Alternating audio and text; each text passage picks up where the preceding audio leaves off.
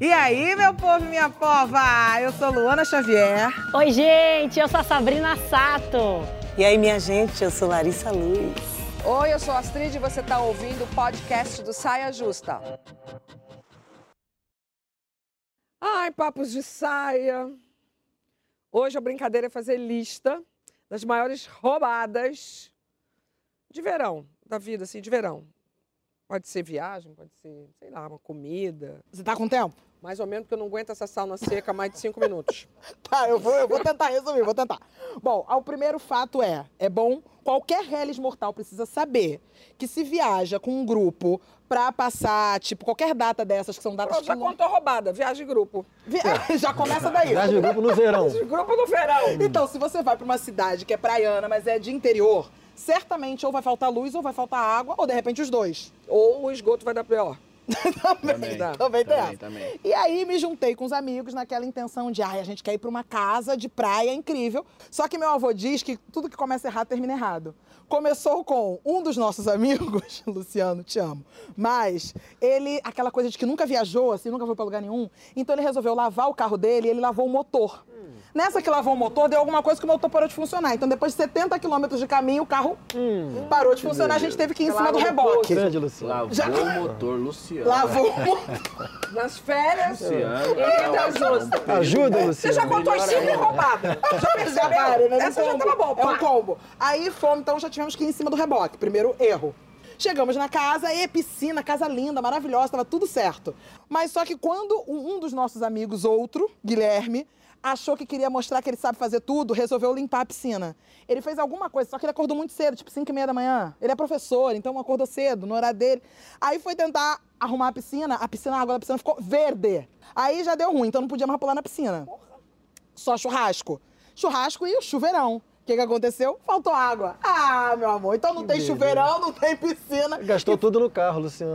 Ah, Mas pra fechar tudo, o Luciano ficou todos esses dias tentando descobrir como é que ele consertava o carro. Ele ficou olhando videozinho na internet e tal, lendo manual. E aí no dia de ir embora lá a gente teve hoje. que voltar de reboque.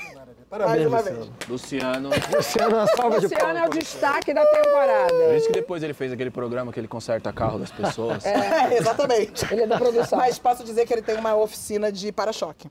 O Lanternagem. Pô, ficou no ramo. Tomou gosto pela Não, eu coisa. lembrei de uma vez que a gente alugou uma casa também. Eu ia colocar até um parênteses assim, eu, Ilhéus.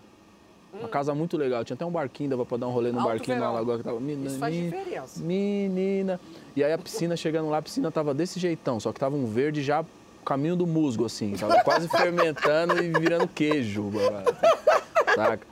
Aí tentamos, não dava, jogamos o produto, ligamos, deixamos lá, o verde não passava. Com criança ou sem criança? com criança, lógico, porque Nossa o perrengue, o perrengue tem que ser gigante e com criança, criança. o nível de dificuldade vai na lua. É claro. Né? Porque enquanto você tá lá esfregando a piscina, tem alguém falando, tô com fome, já pode entrar. Saca? Sei. Aí a gente ligou pra uma veinha que tava cuidando, era caseira da casa, o dono não tava lá perto, a gente ligava pra reclamar de alguma coisa. Aí da piscina, acho que o pessoal ligou aqui umas três, quatro vezes. Na quarta vez que a veinha veio na casa, ela olhou a piscina verde, ela falou assim, olhou pra nós e fez: "Eu não aguento mais ouvir falar dessa piscina, hein?" Eu vou contar só o briefing. Tá. Só, só, o, só o, o highlight, assim, só o título da manchete. 16 anos, ônibus normal, assim, não tem semi-leito, não existia isso na época, para Fortaleza. Do Rio de Janeiro pra Fortaleza ou de De São, São Paulo, um pouquinho mais longe. Meu Hashtag Deus. corajosa. Três, três dias de viagem. Quebrou em chique-chique. O mano que foi na fileira número um, no lado esquerdo, eu estava na um do lado direito. Eu e uma amiga minha, Maria Luísa Sobral. Ele foi pro lado. é, ele estava do lado direito, ele foi daqui até lá, coisa mais linda do mundo. Com a calça jeans, black jeans, uma camisa estampada Agostinho Carrara. Com o cabelo, era um sebo na largada, Mas ela fofo, falou, com muita ele foi no cantinho, eu falei, foi no cantinho fumando um dele, de boa. Não, não, não. Com uma vitrola no pé dele, que ele não confiava em ninguém para sair do ônibus, porque ele estava levando a vitrola para a mãe dele. 20 crianças. Teve um momento que tinha parado. Parada até ah, três dias, eu te juro por Deus, quebrou em chique-chique de chique-chique. A gente não conseguia sair. Tenho fotos. Então eu pagava nos postos para alguém vir lavar o banheiro, dar uma limpada, mas tinha parada que era muito rápido, motorista tomando arrebite.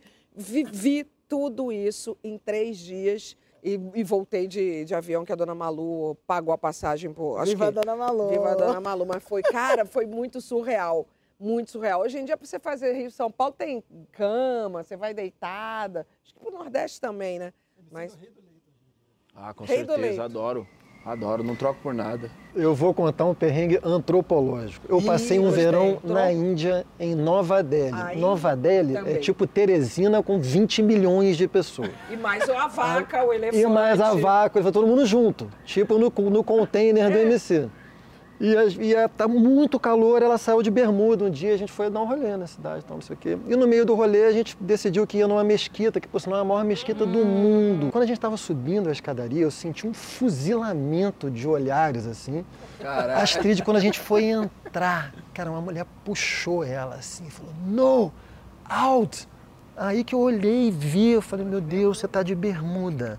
No que eu olho para baixo, tem uma multidão de gente olhando pra gente. E a gente sai mil. descendo a escadaria com um monte de gente atrás. A gente teve que entrar numa viela para olhar para trás, escapar.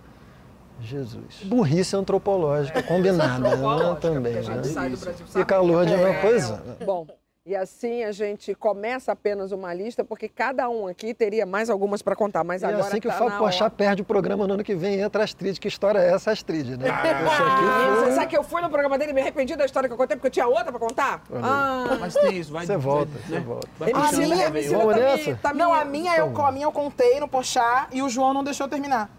O João não deixa ninguém Ah, terminar. Eu não Ele gostei, faz isso final. mesmo. Eu pensei que era pessoal. Ah, gente. não, é não. Thank you.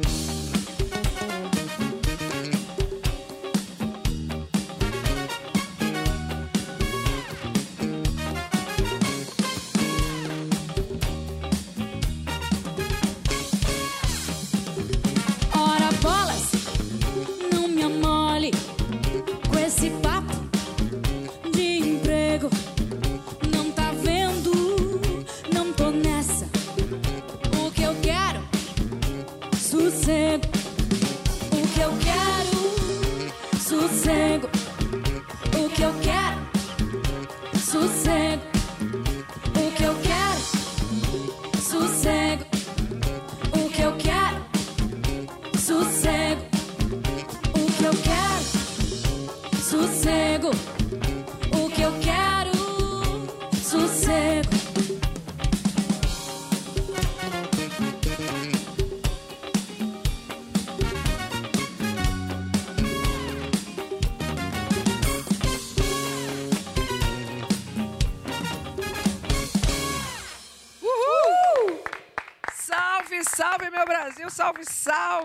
Saia justa no palco iluminado na nossa casa de veraneio.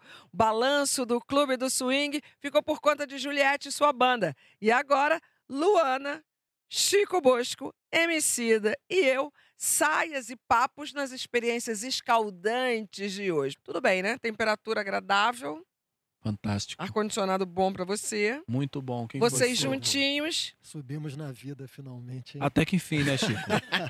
eu tô- Ralamos pra chegar até aqui. Eu tô batalhando muito por essa colocação, então eu vou dar meu melhor hoje. Então compareçam nesse clube do swing, ok, meninas?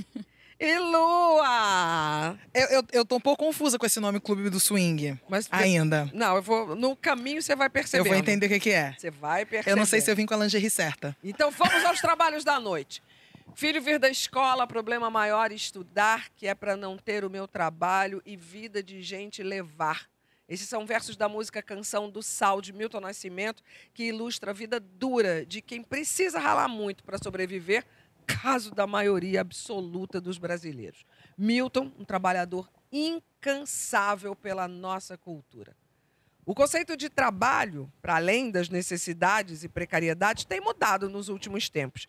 Como é que era a expectativa de cada um de vocês aqui durante a juventude? Faz É. tempo, Astrid. É, eu, fiquei- eu fiz essa conta aqui. Faz o Ish foi assim, deixa eu ver. Essa pergunta pra mim e pro Emicida não vale, que a gente, desde menino, a gente era velho já. É. É, mas essa que eu- Emicida continuou velho, eu fui rejuvenescido. É, ainda ele rolou um Benjamin mais- Button. Eu, não, é. eu gosto do. Eu, é, é, eu tô, ele insiste em falar que ele é velhinho, que aí ele se encolhe e tal. Amigo, um dia a médica falou pra mim assim: sabe o que é legal? Você passar num, num médico que cuida só de velhinho. Porque aí ele já prepara você pra você ter uma velhice saudável. E eu, eu Daqui passo- uns cinco anos. né? O Eu Emicida, ele não tem noção como ele semana. combina comigo. Porque, eu- enfim, mas a pauta não é essa, a pauta é trabalho. Como é que você lembrava? O que, é que você lembra da sua relação com o trabalho? Você rala desde muito pequeno. Eu lembro que um dia eu vi um anúncio de auxiliar de escritório que ganhava 700 reais. Eu achei Isso. que ganhar 700 reais era muita coisa. Mas, mas você viu o anúncio e se inscreveu? Não, não tinha as qualificações necessárias. Não, ele era um moleque. não, não- nem, nem pros 700. Não, vou te falar a verdade, meu emprego dos sonhos, sabe o que eu queria ser? Hum. Desenhista de história em quadrinhos. Você é cara de desenho de Esse negócio de música é um bagulho que caiu na minha vida do nadão. Porque eu gostava, eu ouvia, eu sempre achei tranquilo. É igual livro, eu gosto de ler. Entendeu? Eu fui escrever um livro de enxerido. Música também, eu gostava de ficar ouvindo a parada. Aí, junto com meus camaradas aqui, eles faziam uns improvisos. Eu tô aqui sempre no ensaio, né, mano? Um dia eu fui brinquei, outro dia eu fui brinquei, até que uma hora eu fui e fiz no palco. E fui fazendo. Mas durante muito tempo foi sincronizado assim. Eu fazia minhas coisas. Fui me- me formei em design, ninguém sabe disso. Ih, gente, eu Eu não sou Olha boa, aí. não. Eu sou formado em design. Tem três designers frustrados na música brasileira aí da minha geração, que é eu, Pablo Vittar e Majur. Os Pab- três. Pablo também é formada? Tenho diploma no subaco e nunca trabalhou. Os três. Na, na nossa área, não, sabia?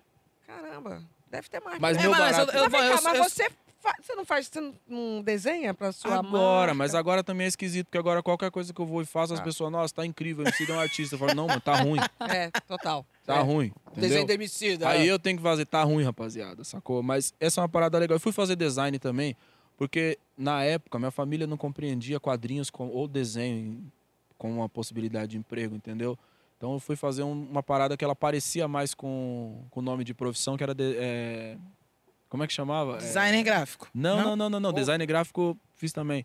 É, desenho industrial. Desenho industrial. Ah, Meu sim. teste vocacional Desenho industrial. Eu Sério? sei desenhar uma casinha. Como é é Amiga. o teste vocacional Que viagem. industrial? Isso que você não viu eu desenhando. Desenho Poderia. Não, eu amo. Eu gosto de desenhar tênis até hoje. Eu desenho por hobby. Não, eu vim desenhar agora, depois de. Agora, na pandemia. Comecei a desenhar e deu certo. E tem até coleção de roupa, mas não é, não é, longe disso. Juro. Vamos conversar sobre isso. Mas a Luana também teve uma parada meio parecida com a tua, de não deixar a família não deixar fazer porque não dá dinheiro. Mas não era uma família que precisava de dinheiro. A minha família? Dura, dura, dura. O- não, Dura, A sua dura. mãe já era Não, dura, dura formada. passando necessidade, não, mas assim, era ter mais um, não um era dinheirinho ali, né, pra somar. preconceito do que qualquer outra coisa. Não, na verdade, ma- era mais medo mesmo da minha avó. Porque ela falava assim, pô, carreira de atriz no Brasil, atriz negra, vai ser difícil, então escolhe uma outra coisa, acabei me formando em serviço social. Você Nunca meteu, exerci. você meteu uma atriz desde o começo? Desde sempre. Confiando, tona Mas assim? sabe como é que Não, mas começou? Tem, tem, tem não, mas, diploma o- debaixo do sovaco de outra coisa. mas o atriz começou no seguinte, essa, essa parte é bem boa. Porque eu sempre dizia que eu ia ser atriz, quando eu aprendi a escrever, a primeira coisa que eu aprendi foi fazer o meu autógrafo. Não era a minha assinatura. era- Era o meu Quem autógrafo. nasceu pra brilhar é outra coisa. Isso é um teste vocacional.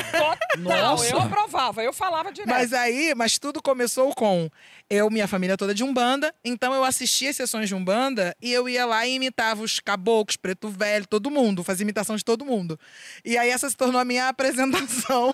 e, e aí a galera dizia assim, gente, essa menina gosta de imitar, né? Mas eu imitava mesmo era Exu, Pombagira, era essas coisas que eu fazia. Ninguém achou que você era médico. Bateu o primeiro dinheiro, tu ganhou como? Assim, você tinha uma vontade de trabalhar pra ter uma independência financeira? Sim, sempre tive. E eu acho que isso muito vindo da minha mãe mesmo, que era essa pessoa que sempre diz assim, ó, você tem que ganhar o seu, tem que seguir sua vida e viajar o mundo com seu dinheiro e tal.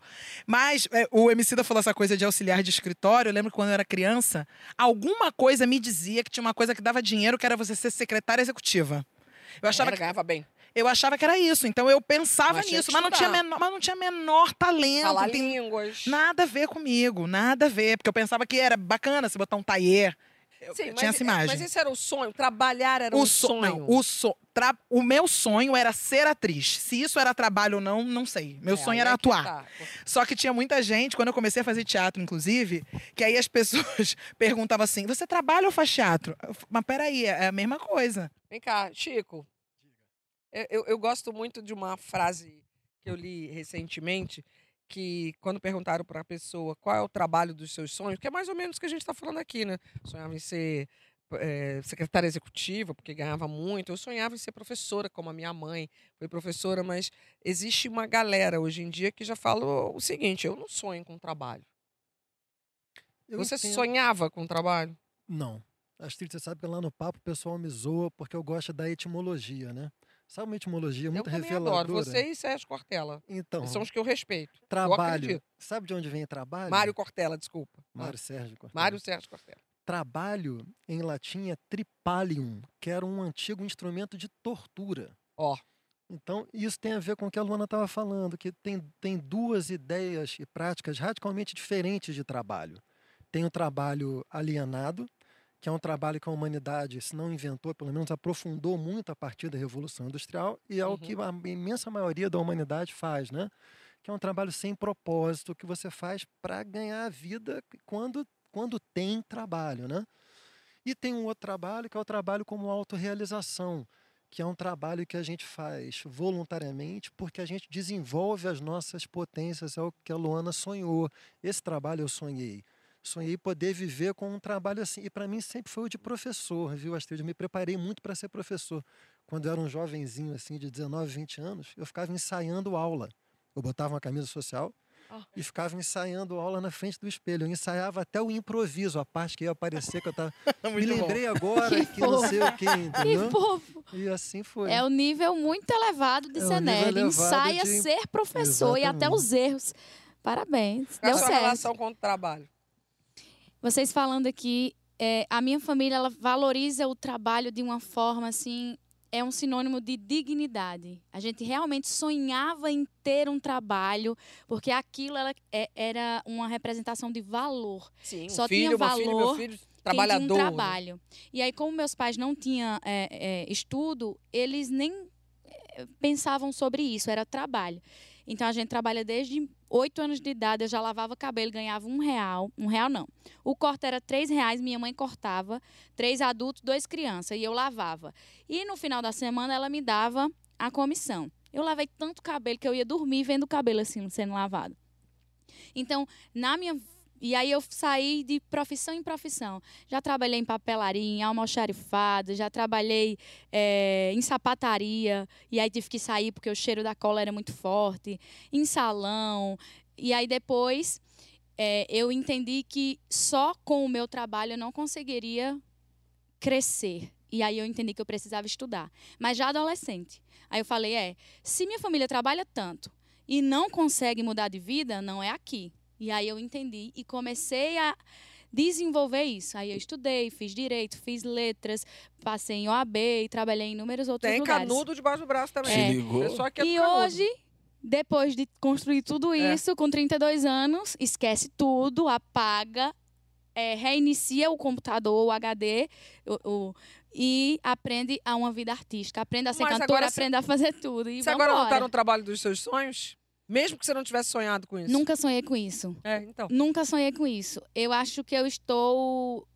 Eu não quero ver isso como um trabalho, eu quero, eu quero de verdade contemplar. É um trabalho, sim, eu levo extremamente a sério, mas eu quero sentir a contemplação disso. Não quero ver como um trabalho, porque eu sou tão burocrática que se eu enxergar como trabalho, eu não vou aproveitar. Eu me conhecendo como sou. Uhum. Então eu quero mais como um prazer. Hoje eu quero ver essa vida como um prazer, não como um trabalho. Porque talvez você esteja no trabalho dos seus sonhos. Será? Não Pode sei. ser. Pode ser. A geração Z, os nascidos a partir de 1995, tem mostrado um conceito muito próprio do que é ter uma carreira. A gente primeiro vai ver o que acham os ilustres representantes dessa geração, a nômade digital Sofia, isso mesmo, nômade digital Sofia, e o Load, apresentador, produtor de conteúdo e influenciador de cultura pop. Para ser mais específico, eu comecei em 2012 falando bastante sobre cultura pop, eu fazia review de quadrinhos nacionais e internacionais, eu recomendava né, leitura para molecada. Até que eu percebi uma parada no meio da cultura pop que me chamou muita atenção, a questão da representatividade. Não tinha muitos influenciadores negros e que vinham do mesmo lugar que eu, da Zona Leste. Então eu resolvi reforçar mais isso no meu conteúdo e trazer mais esses temas. E como eu demorei muito, né, para poder fazer as coisas darem certo, porque as coisas começaram a dar certo só em 2018, e eu ainda trabalhava registrado em 2018 numa empresa de caminhão o que, que eu prometi para mim mesmo? Que se um dia eu conseguisse fazer o meu conteúdo virar para mim de um jeito que financeiramente iria me ajudar, ia ajudar as pessoas ao meu lado, eu ia transformar a minha carteira de trabalho numa carteirinha de autógrafos, aonde só ia ter assinatura de pessoas que eu nunca imaginei que eu poderia ter na minha frente. Então eu consegui realizar um sonho e uma promessa que eu fiz pro Load do passado, que é, cara, fica tranquilo, tudo vai dar certo, você não vai precisar mais depender de um patrão que não entende os seus sonhos e não aposta nas paradas que você acredita. Eu sou formada em comunicação social, formei em publicidade. E assim que eu formei, eu comecei a trabalhar em agência e desde o primeiro momento eu detestei. Detestei o ambiente, detestei o fato, o que mais me incomodava era o fato de ter que estar no lugar todos os dias, oito horas por dia, sendo que eu conseguia fazer tudo que eu precisava em três horas. Comecei a, a, trabalhar com análise de dados, que não era um trabalho que eu amava e que era a área que eu queria seguir, mas era um trabalho que me dava liberdade geográfica.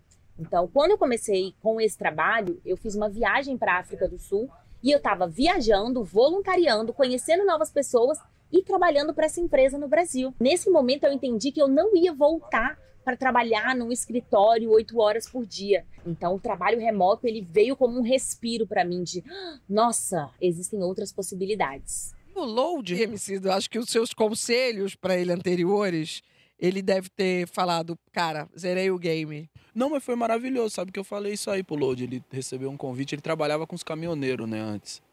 Aí ele veio falar, ele, começou a fazer as coisas dele de produtor de conteúdo. Aliás, o dia que a gente se conheceu foi maravilhoso. Tinha uma feira de quadrinhos, quadrinhos independentes, que é tipo assim, aquele lugar onde vão três pessoas, saca? E aí uma dessas três era eu. E eu encontrei o Load no meio desse rolê. A gente ficou amigo e depois de um tempo ele recebeu um convite para trabalhar numa grande corporação, um emprego mesmo, formal, Uhum. horário e tudo mais. E aí ele veio me perguntar o que eu achava, eu falei: "Acho que você devia ir, acho que você vai odiar, mas vai fazer bem para você. Porque você não vai simplesmente é, viver num mundo onde todas as regras são as regras da sua cabeça, o que você acredita que é o certo. Isso aí, esse ambiente vai te ensinar a negociar. Esse ambiente vai te ensinar a ter um- uma outra forma de se relacionar, inclusive com o que você faz. Dito e feito. Passou um ano e meio, dois, ele odiou onde ele estava, saiu de lá e falou: Meu, acho que sou maior agora depois dessa experiência. Minha avó, Chica Xavier, ela. A carteira dela foi assinada pela primeira vez por Vinícius de Moraes. Que ela fez o espetáculo Orfeu da Conceição e teve a assinatura dele na carteira. Então, como ela queria manter apenas essa assinatura, ela sumiu com a carteira. para que ninguém mais assinasse e ela pudesse ter, porque realmente era a realização de um sonho. Ela estava trabalhando com teatro, o sonho dela era sair de Salvador, foi para o Rio de Janeiro porque ela queria estudar teatro e estava realizando isso e subindo no palco do Teatro Municipal do Rio de Janeiro. E obviamente que ter a assinatura de Vinícius de Moraes na carteira não é para qualquer um. Pô, então. Começou grandão. É que é moldurar. Ela Total. emoldurou, colocou na Sim, sala. sim, Aí sim. tá certo. Mas Chico, o que a gente, acho que essa geração Z tá procurando é muito o propósito. Que é diferente de você cumprir meta, ter um dinheiro o teu emprego. Eles querem um propósito, não querem uma Isso. carteira. É.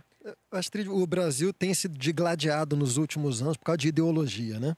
Então tem uma parte que é de esquerda, outra que é de direita, uma parte que é liberal, outra que é socialista. Todo mundo fica discutindo qual é a grande ideologia moderna, direita, esquerda, liberal, socialista. Sabe qual é a grande ideologia moderna? É o trabalho. A humanidade precisa se reencontrar com uma certa crítica do trabalho. Já teve outros momentos, assim, sei lá, os anos 60, 70, a cultura hippie, Uhum. é uma cultura que fazia uma crítica do trabalho, né? Eu acho que essa nova geração está voltando a se encontrar com uma crítica do trabalho. A Luana falou a figura do Vinícius de Moraes. É uma figura que, que é seria difícil. Aliás, o Chico Buarque termina o documentário do Vinícius de Moraes falando isso. Seria difícil para o Vinícius viver no nosso tempo. Porque o Vinícius é um cara cuja vida fazia uma crítica do trabalho. Ele não é um cara que vive para ganhar, de ganhar dinheiro, acumular. Né? Ele, era, ele era um, Ele um poeta. sossego. E, e- e poesia, eu acho que a, a poesia é a um forma de tempo. vida que se opõe ao trabalho. Acho que essa geração está nessa onda, aí, quem pode, né? Aí, será que essa galera não tem mais esse sonho, então, de ter a casa própria, de ter o carro bacana? Tem, o sonho de ter o quê? Alguma estabilidade na vida também é uma reivindicação dessa geração também, porque cansa ser solto, né? O Chico tava falando da coisa do, do trabalho, da etimologia. Sabe o que, que me deu um choque nessa cultura do trabalho? A primeira vez que eu fui na Alemanha. Fiote era viciado em história, mais do que eu. Então ele era um cara que ficava lendo Primeira Guerra Mundial, Segunda Guerra Mundial, Berlim, tá ligado? Chegou, nós chegamos em Berlim, tava eu e os moleques parecendo a geladeira da família dinossauro, tá ligado? Estamos viajando pro mundo fazendo música, caralho. Ah, mano, só desgraça, Chico. Só desgraça. Mas, mas graças à Alemanha... Aí o Fiote, Hum. com sua sabedoria, falou: vamos hoje. Comprou os tickets para todo mundo. Hoje nós vamos visitar os museus do Holocausto. Puta, mano, foi um balde d'água fria na geladeira do, da família Dinossauro. E a gente foi. A gente queria fazer mil outros rolês e a gente foi. Mano, e foi um rolê que ele mexeu comigo demais, porque eu tinha realmente o trabalho nesse lugar sagrado, porque isso faz parte da cultura do pobre. Entendeu? Sim. Se vo- a, a ideia da carteira de trabalho para você não ser tido como vagabundo e não rodar, não ser preso na lei da vadiagem. Tudo isso está interconectado. Lembrando que a inscrição no, no frontispício, né, entrada de um dos piores campos de concentração de todos os tempos, era o, o trabalho torna livre. É isso. Realmente. Foi isso que eu vi, torna- tava lá escrito. O trabalho liberta. E aí eu fiquei pensando nessa coisa do trabalho e. Não, mano, a vida é mais. Estamos de volta com o nosso Saia Justa Verão nesse nosso clube do swing para falar agora de amor incondicional. Eu sempre fico na dúvida se esse tipo de amor pode ser confundido com aquele amor para sempre, como diz a letra de Latin Lover, de um rapaz que a minha mãe era apaixonada, morria de tesão por ele, João Bosco. Chico sabe quem é, né? Aquele cantor dos Clétis com banana, né? Exatamente. Papai, te amo, papai. Ai, a minha mãe amava muito, muito, muito, muito seu pai, então eu ouvi muito na minha adolescência papai é tudo. demais, papai é um gênio, Papai é, né? papai é Papai muito é gênio. demais. Bom, no final da história morre de tédio, né? O tal do o tal da aquele amor. Então, Chico, você tem todas as credenciais para filosofar com a gente sobre esse tal de amor Eba, incondicional. eba. Eu acho que existem eh, duas formas principais de amor incondicional. A primeira é a Pera, relação. quem tá falando é o professor ou é o Chico? São os dois, você vai ver por quê. Chico, Chico. A primeira, chique-chique. A, a primeira é a relação entre pais e bebês ou filhos pequenos. Ah, os bebês, eles não têm um ego formado ainda, eles são completamente desamparados. Então, eles amam com a força do seu desamparo. Eles precisam completamente dos pais ou dos cuidadores. Isso é um amor incondicional. E os pais, por sua vez, experimentam uma sensação única de ter alguém que te ama com a força do seu desamparo. Nenhum adulto vai amar você assim, né? porque todos nós adultos amamos já com a formação do nosso ego. Então a gente joga, a gente negocia, a gente se preserva, né? Mas quem tem filho sabe o que, que é um, um bebê te amando, assim, é uma sensação de que você tem a sua vida justificada, né? O que é uma dádiva, porque não existe amor comparável, o que é uma dívida, porque você se sente sempre em falta com a exigência desse amor, e o que é uma armadilha, porque o, a- o prazer que isso te gera tende a fazer com que muitos pais sabotem a autonomia dos filhos para tentar deixá-los num estado de dependência para ter algo desse amor desamparado na vida adulta. Atenção, pais. Mas aí Essa é a chega a maior adolescência. E Meu o- e o- Deus, e que, o- que construção, que Mas É exatamente. É isso aí. armadilha, viu, Juliette? E, e- e mesmo pais e mães que, que são atentos com, em relação a isso, assim, podem cair nela. Eu mesmo já, já caí. É. E a, a outra forma de amor incondicional é a famosa síndrome do dedo podre. Ah, põe Essa aí muita é- gente conhece. a, Essa a outra era mais elaborada. conhece. Essa daí to- a gente conhece. Essa Freud explica também, viu, Juliette? Que essa é quando você quando você, te, quando você tem o- a percepção de que de alguma maneira você foi desprezado ou abandonado pelo seu pai ou pela sua mãe, e você vai procurar na vida adulta amar alguém Será que vem daí a síndrome que dedinho podre? represente a figura do seu pai ou da sua mãe que te abandonou. Então, quanto mais essa pessoa te tratar mal, mais você vai gostar dela. E não, e não apesar dela te tra- tratar mal, mas por que ela te trata mal. Seu amor incondicional, já viveu? É o palhaço, né, Juliette? Palhaço. Não, eu acho que o que Chico falou define muito, né? Depois que a gente se torna adulto, tem- é sempre uma troca, um. É, é sempre isso, não é gratuito. ah, mas lá atrás você não teve aquele amor incondicional? Não, Nossa, aí como que eu, eu tenho, amei o meu eu- primeiro eu- não namorado. incondicional, mas platônico. Esses eram os mais fortes, porque eu não precisava de troca. Então, era eu alimentava comigo mesma, então ele era incondicional para mim. É, eu me apaixonava por palhaço de circo vestido de mulher. Eu me apaixonava por cantores com performances femininas. Era uma coisa... Explica aí, Chico, o que é isso. Eu, eu amei isso. É genial. Explicar eu não Mas sei. era. E, e eu me apaixonei por um palhaço, ele fazendo uma performance feminina, inclusive todo mundo já sabe. Então. Não, era um palhaço e ele se vestia. na nova linguagem. É, sim. Ah! Um palhaço. E, e foi bem divertido e tal. N- Nunca, Rolou? nunca, nunca rolou, mas era no meu imaginário. Não sei, eu senti uma paixão. E depois eu me apaixonei por um cantor que fazia umas performances é, é, estilo Ney Mato Grosso. E eu ficava assim, eu sentia um amor assim no meu coração, eu ficava apaixonada e eu não entendi o que era quando criança. Enfim, foi o máximo que eu cheguei. As minhas outras relações são com, com condições, são amores condicionais. Quando me trata bem, quando me respeita, quando me ama. É totalmente condicional. De verdade, nunca, nunca não. Você não, Luana, também? Incondicional? Sim. Eu, eu tenho um que talvez possa se configurar como incondicional. Porque era aquele momento, assim, bem jovem, que eu fazia loucuras para poder encontrar a pessoa em Salvador, eu morando no Rio de Janeiro, a ponto de criar umas Já histórias. começou caro. Come- É, Então, tá. muito. Mas olha, olha que loucura. Teve uma vez que eu criei uma história na minha cabeça para justificar. Uma mentira que eu criei. Fake news. Que eu criei para justificar eu sair do Rio de Janeiro e ir atrás do maluco. Eu criei, olha só, minha família é de Salvador, minha família materna. Eu inventei que tinha uma casa que tinha ficado lá de família e que estavam invadindo e que eu precisava lá e resolver documentação. Porque eu ia pegar uma procuração com os meus avós. Eu criei na Isso minha já cabeça. foi adulta, né? Olha o nível, já foi adulta. É, ali achando que era 19, 20 infância. Ah, tá. anos. Entendi. E aí eu criei essa história toda, só que além de criar na minha cabeça, é, agora as pessoas vão saber que eu criei essa história na minha cabeça, porque eu tô falando num programa. É, e eu contei pras pessoas essas histórias, inclu- inclusive contei pra ele. que Era pra justificar por que eu tava indo pra Salvador, porque eu não podia ir pra Salvador do nada. Assim. Mas você viveu esse amor? Vivi, mas foi, foi repentino, foi rápido, foi fugaz. Foi fugaz, não foi repentino. É, foi fugaz. Ela é muito atriz. Criei o roteiro aqui todo. Não, tipo, um curta-metragem. Via... Não, viajar é foda, né? Sim. Viajar você já parte na roubada. Você tá louco. Mas como é que. Agora, agora na prática, assim, eu, eu vivi amores incondicionais. Desde aquele da infância, que a gente imagina que é o maior amor da sua vida, mas na vida adulta. E esse amor incondicional, que eu jurava ser para sempre, que tinha coisas muito difíceis e que eu falava, é, tem que dar certo agora, porque a gente não pode se separar. Imagina a gente só se reencontrar quando tiver 80 anos, vai virar matéria do Fantástico, não vai dar certo. Mas eu não falava isso com humor. Eu falava isso com, com muito, muita dor e muito sofrimento.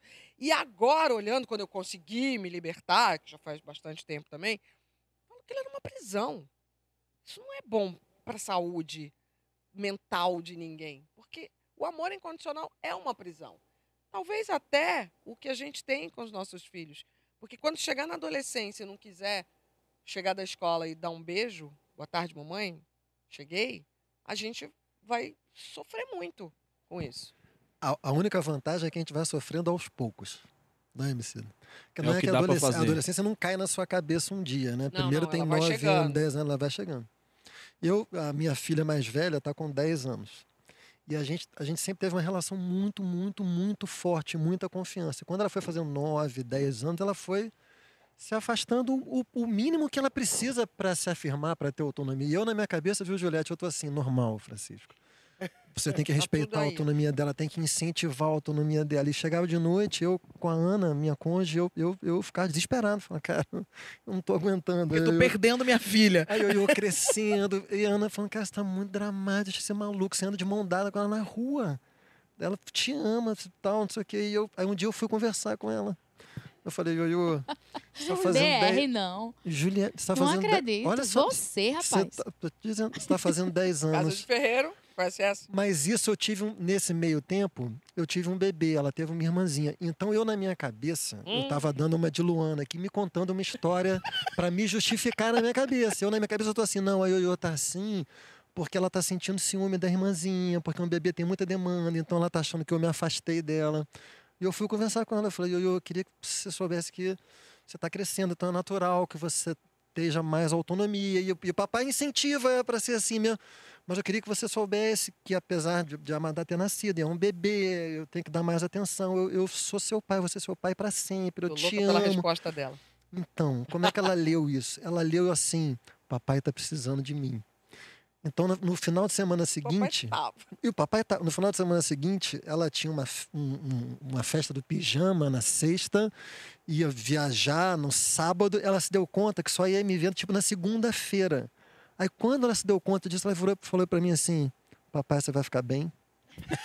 Esse é o meu nível de humilhação em casa. Ela jogou na sua cara, que- na sua cara que você tava se explicando. Olha, tá tudo Exatamente. bem. Imagina ela- quando tiver 13, 14, Astrid, o que, que eu vou passar? Tô cara? com um de 14 e eu já ouvi, não se preocupa, mamãe, eu vou ficar bem. Ou ele pergunta pra mim, você vai ficar bem se eu for?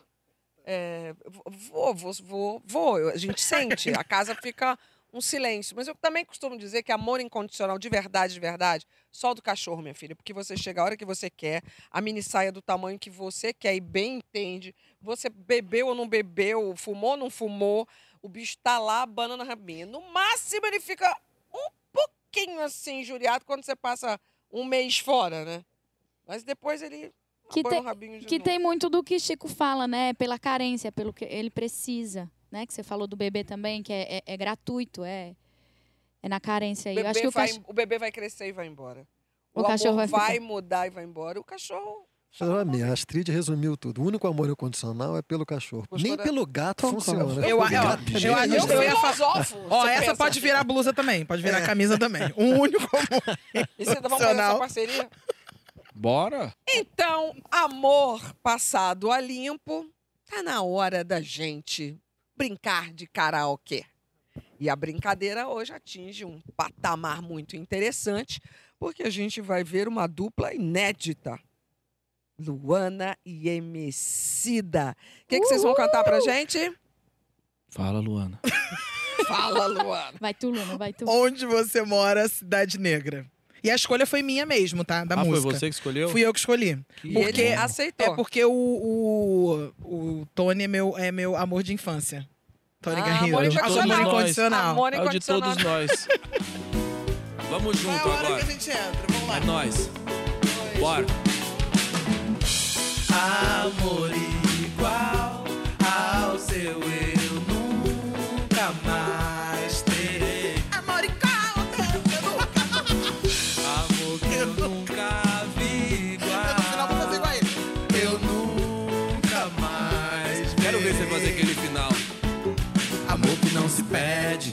Desculpa, Garrido. Amor que não se mede, que não se repete. Ah, tá rolando Não, super. isso é amor de fã, é amor Tá de fã. rolando que eu tô super. Amor que não se pede, amor que não se Ele tá mede, fazendo assim, amor que não se que pede. não se repete. Agora, é agora, é agora, é Vem, agora. vem, vem. Você vai chegar em casa, eu quero abrir a porta. Aonde você mora?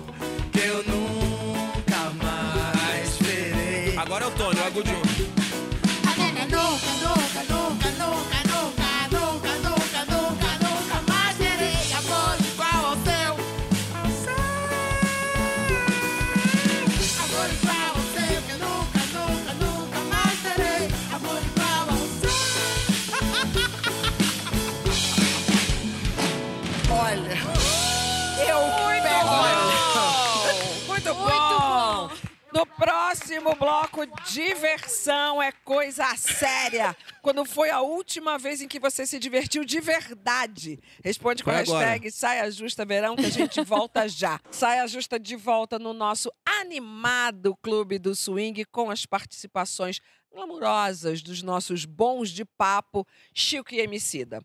E o papo agora é sério, sobre diversão. Momento que a gente se joga no prazer, perde a noção do tempo e algumas vezes até do ridículo, algo que eu acho necessário. Qual foi então a última vez que cada um aqui se divertiu de verdade, de verdade mesmo, como se não houver amanhã? Não olha pra mim com essa cara. Me sinta com essa cara de mal, né? O rapper é mal, tem que ser mal. e a bebezinha gargalhando da cara dele. Eu me senti agora a bebezinha gargalhando da sua Total. cara.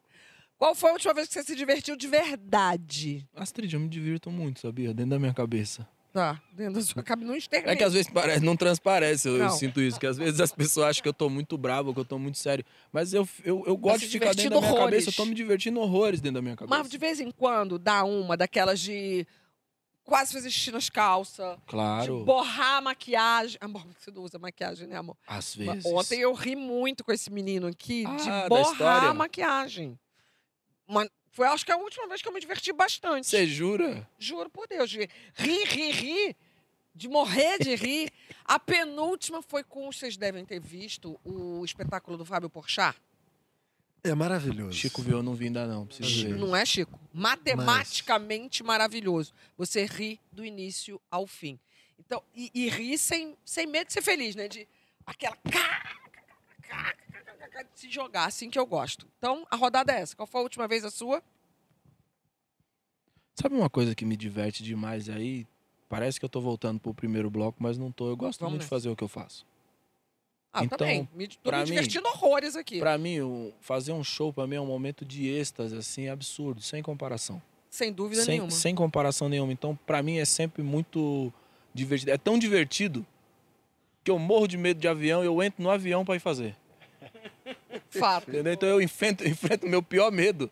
Porque, né? Sim, sim. Eu vou me convencendo aqui de não, vai dar tudo certo. Às vezes você entra no ônibus mesmo. É, quando eu consigo também, quando é perto, né? Porque, Tem um sei lá, bom. pinta, sei lá. Não, pra Bahia não vai de ônibus. Roron, Ro- Roraima. Dominguinhos ia. Dominguinhos ia pra qualquer lugar. Manaus. Dominguinhos. Cara, comprou uma caminhonete e ia. É. Mano, eu tô às vésperas de fazer isso, Chico. O não Fiote não vai gostar do que eu falei. Não agora. incentiva, porque isso aí vai acabar com o cronograma da empresa. Eu tenho história de. Sabe aquela história do aquele filme Se Beber Não Case? Eu tenho uma história bem recente dessa. Nesse eu, nível? Nesse, é, quase. Mano, Calma. Tem- tem calma. Calma, mas assim, é vai numa escala um pouco menor. Bem tarde. É, tá, Então tá, vai, tá Luana, liberado. confia. O que que acontece? Tenho, eu tenho um grupo de amigas, um trio, né? Eu mais duas, e que somos amigas da vida, assim, de infância e tal. As duas estão com filhos, uma tem uma filhinha pequena, outra três filhos e tal. Então a gente dificilmente consegue se encontrar. Aí eu resolvi que a gente ia passar um final de semana que acabou não sendo um final de semana, foi assim, só de sexta para sábado. A gente reservou um hotel no Rio de Janeiro. O que que aconteceu? Uma das nossas amigas, a Luísa, ah, tô falando mesmo, tá, amiga? Desculpa. A Luísa, ela sempre teve um problema na nossa adolescência que eu achei que já tinha passado. Que ela, a pressão dela baixa e ela desmaia. Mas ela apaga mesmo. Renata, que é a que tem três filhos, é a mais infinity. Renata falou: eu vou ficar aqui assistindo pagode na televisão e bebendo. Se vocês forem dormir, problema de vocês. Eu fui dormir. Chegou, tipo assim, 5 e meia da manhã, Renata me acorda. Aí eu, quando eu olhei, Luísa não tava mais. Quando eu olhei pro banheiro, Luísa estava deitada no chão de, de mármore, deitada assim, desacordada. Aí, de repente, Luísa levanta e fala assim: me dá uma toalha, me dá uma toalha. E eu falei, sei lá, vai se secar. Não, ela fez um travesseiro e continuou deitada ali no chão, porque ela falou: aqui tá mais fresquinho, eu tô com muito calor. E eu falei assim, cara, eu voltei nos nossos 17 anos. Eu não tava acreditando que aquilo tava acontecendo. Sabe que- o que me ocorre com você falando? Porque tem muita gente que acha que quem se diverte muito, quem leva a vida se divertindo ou, ou- que ri muito, é muito irresponsável. E tem um quê de irresponsabilidade, de se permitir ser irresponsável. É, porque era aquele minuto que não todas, tinha. de- Que elas não tinham que se não tem preocupar se filho. filho. Exatamente, se filho, filho tinha jantado, se estava com febre, se não estava, porque estavam todos bem cuida- cuidados pelos seus respectivos pais. E elas estavam ali realmente. Então eu acho que depois de muitos anos, já fazia tempo que Luísa não tinha essa oportunidade. Então essa foi a oportunidade de, tipo, desligar e aí ela se deixou desmaiar. Não, mas essa, essa Muito. folga, essa folga dos filhos, ela tem uma propensão a abrir esse buraco negro, né? Que absorve nós e quando você vê, você tá tentando desentortar um poste Vem de cá, nem metal na começa rua. com esse assunto, que esse assunto dá outra pauta. É. E, e, e pauta boa. Tu é riso Eu sou igual a ou tu é Luísa. sério? Eu sou igual a Luísa. Igual a Luísa. É, eu, eu, esse negócio de se divertir, eu adoro o que eu faço, eu, sou- eu sou muito feliz com as coisas, mas esse negócio de divertir, quebrar a banca mesmo, Não é contigo, não. completamente comigo, mas eu Ah. dependo da minha sogra. Porque a, Ma, a Madá tem que dormir na casa dela. Porque senão não dá, senão você vai até 5 da manhã e às 7 tá a Madá lá, papai! Você perde o direito à ressaca, né? Que é a, grande questão da paternidade, né? Da Vou apostar tudo agora na Juliette. Juliette, você não tem É, filho, você tá mim, livre, né? leve e solta, você faz show, acaba show, ainda tem camarim, essa galera. Tem um ali, aquele baterista, só pode ser divertido. Ele é Porque ele doidão. Ele é todo. Ele, Ele tem é a mesmo. canela Eu mais larga do. Brasil e, e é brilhosa, que ele bota um óleo, um lustramóveis na Canela canela dele. É porque tá coberta, viu? Mas faz sucesso. Tá. ah. Cara, eu nunca sa... Eu tenho uns excessos, eu sou muito responsável, muito centrada, muito sei o quê. Mas quando eu bebo, quando eu decido, não é nem beber, mas quando eu decido aproveitar, eu é um se beber não caso constante. Sempre no outro dia, e aí, o que é que aconteceu? Eu viajei um dia e aí eu cheguei bêbada, brincando com as minhas amigas, bagunçando. No outro dia, eu bem fina, caminhando no, na piscina, aí um monte de gente no hotel. Você tava bêbada ontem, não era, Juliette? E eu, Aí eles agora, eles não me deixaram dormir à tarde, ficaram na piscina gritando e foram divertidos os hóspedes, mas eles descontaram. Diversão coletiva, pensa Pois que é é. exclusividade só da artista. Meu querido Emicida, Eu que. agora é aquele seu momento do dado. Tem Ai, dado Eu tô por com aí? medo desse negócio desse dado, Tem gente. dado? Você tem dado por aí? Ah, porque quem dera. Então vai, Emicida capricha. Escolheu aí. A brincadeira é a seguinte: vai sair a frase, a gente vai completar, freestyle, é um momento improviso, não tem estudo. Eu nem, nem eu sei que frases tem aqui. Agora.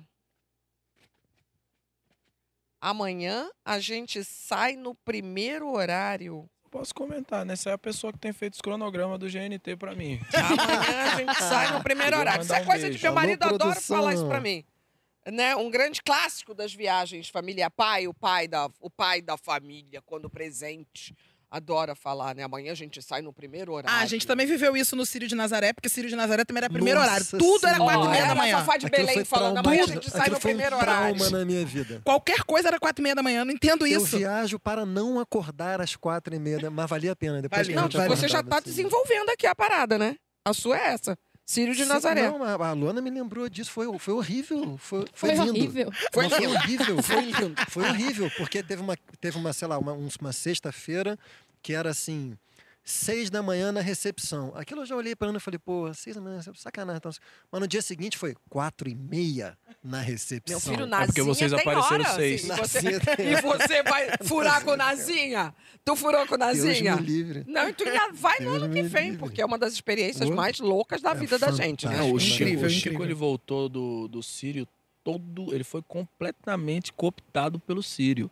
Ele chegou na segunda-feira com a camisa do Pará. Nazinha, é que tu nunca foi, né? Não, ainda ah, não. então ele não, foi, ele não, é, não tem essa Uma experiência. aquilo, né? Você é cooptado por Nazinha. Eu vou. Tem que ir, eu tô falando muito Tem sério. que ir tem mesmo, tem que ir mesmo. Bom, amanhã a gente sai no primeiro horário, Juliette. Broxante.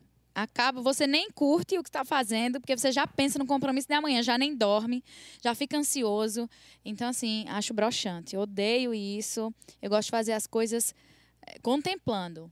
Mas, infelizmente, eu sou adulta, então eu tenho que seguir regras. Vou ter que sair no primeiro horário. Infelizmente, eu tenho E o feito pior muito isso. é que você já está vivendo isso. Tem umas cidades, você também já viveu isso. Tem umas cidades no Brasil, sobretudo o norte e nordeste, que o voo é complicado. Amor, João Pessoa. Primeiro que o sol nasce primeiro em João Pessoa, né? E tem número um. É. E agora é, é, é madrugada os voos, enfim. E é sempre de madrugada É, que sai. por porque tem- favor, linhas aéreas, coloca um voo comercial no horário nobre, por favor. Não, pelo amor de Deus, Horário presidente, a nobre. volta do Horário horário de nobre, verão também. A literalmente. volta do horário de verão, pelo amor Não. de Deus. Ah, Não tá. no horário nobre do Japão, né? Jesus. Não. Você falou? Você falou, Luana?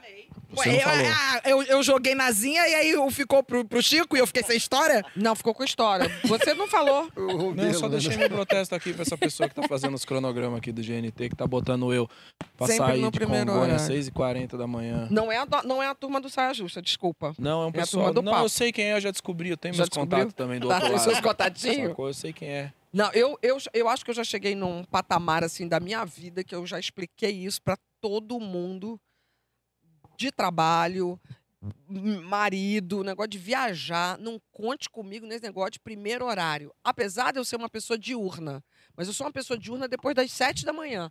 Então, esteja pronta o voo às seis, não vai rolar. Eu vou ficar muito, Não, gente, muito se o voo é às seis, você vai sair de casa que horas? Então, tem que acordar às quatro, aí é de Não, E noite. aí não dorme, o melhor do meu sono. você não consegue, você já antecipa, que, né? que a turnê faz com nós, gente, também. Porque o negócio é sofrido quando você vai pra estrada. Entendeu? A estrada é isso aí mesmo, três e meia da manhã. Ah, é agora tem, tem saída. uma coisa também, amanhã a gente sai no primeiro horário, lembrei. Terreiro. Por que, que essa obrigação? Tudo tem que ser cedo, gente. e- Pelo amor de Deus. Ela tem que chegar na cachoeira quatro e meia da manhã. Mas Oxum nem é acordou. Oxum tá pode dormindo. explicar pra gente. Gostaria eu, mas essa explicação tá lá no Orum mesmo. Já, já veio assim pra mim, essa informação. Então Só aceita, reproduzo. Recebe e reproduz, minha filha, porque tem dado certo. Só que eu queria trocar o nome de obrigação, né? Não pode ser obrigação o nome. É verdade. É verdade. Eu sempre falo Entramos numa outra pauta Não muito boa obrigação, também. não. Mas nosso Clube do Swing de hoje vai ficando por aqui. Assim, obrigada pela companhia. Pra vocês até quarta-feira que vem. Emicida, meu amor, foi uma grande parceria. A alegria foi toda minha, Astrid. Não vejo a hora da gente sair pra pescar e fazer nossos safaris. Vamos fazer. Nós vamos fazer real. Chico, professor Chico Bosco. Professor Chico, nos vemos. Nos vemos em breve. Fazia- Eu faria aula com o Chico, sabia? Acho que eu fazia aula nessa faculdade. Todos nós, todos Por que, que não faz uma turma especial, gente? Olha pra gente, uma turma? É, Só online. se você cantar pra mim. Ah, não, pelo amor de Deus. Aí essa troca ficou A difícil. gente Lua. canta junto. Me dá essa Combinado. moral, por favor. No, último programa, a gente se reencontra só as meninas, no último programa desse Só verão, as em meninas. breve. E Juliette tá agarrada com a gente aqui. Não só Juliette, como Juliette, Silaio, Padim, Franco e Pablo. Bora então fechar com chave de ouro, colocando ginga pra jogo. Eu